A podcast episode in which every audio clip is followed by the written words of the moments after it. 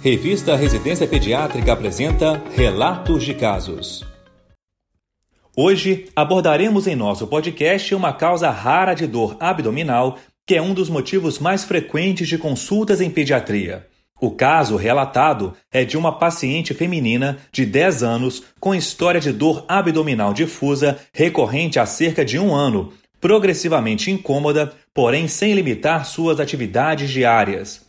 A ultrassonografia abdominal evidenciou formação cística adjacente ao baço, medindo cerca de 6,4 por 6,3 centímetros. Em face ao achado, a paciente foi submetida à videolaparoscopia, com identificação de um cisto na parte ventral do baço, além de um pequeno hemangioma na superfície do lobo hepático esquerdo.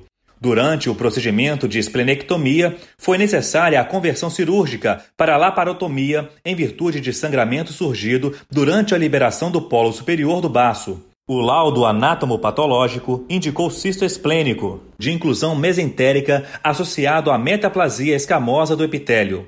A evolução se deu sem complicações a alta hospitalar para acompanhamento ambulatorial foi possível após 48 horas. Vale a pena ressaltar algumas informações sobre cistos esplênicos. Atualmente, os cistos esplênicos são divididos em parasitários e não parasitários, os quais ainda podem ser classificados com base na presença de revestimento epitelial, ou seja, em cistos primários epiteliais, quando possuem cápsula epitelial, ou secundários, pseudocistos, quando não possuem cápsula. Os cistos esplênicos primários correspondem a 10% dos cistos esplênicos não parasitários, podendo ter origem congênita ou neoplásica.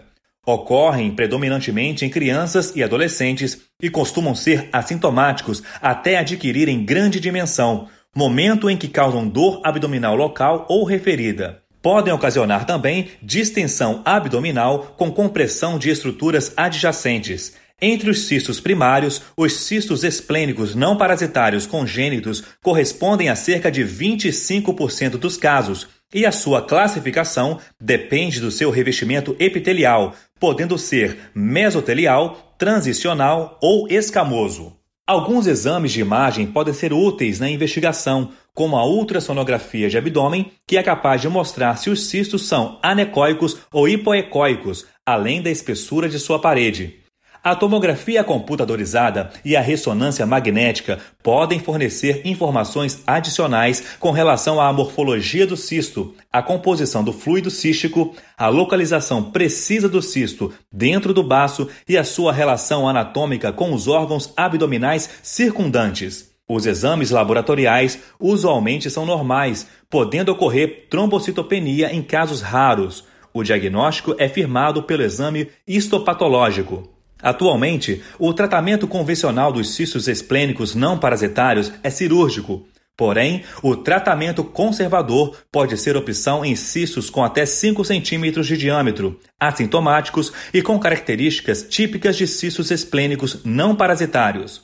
Com o advento da cirurgia laparoscópica, esta se tornou a via de eleição para o tratamento cirúrgico dos cistos esplênicos com bons resultados. Os autores deste relato de caso descrevem com detalhes a evolução da paciente, as alterações registradas nos exames de imagens e fazem uma revisão atualizada de literatura.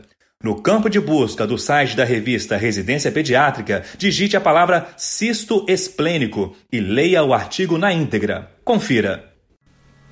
Esse foi o podcast Relatos de Casos da revista Residência Pediátrica. Realização Sociedade Brasileira de Pediatria.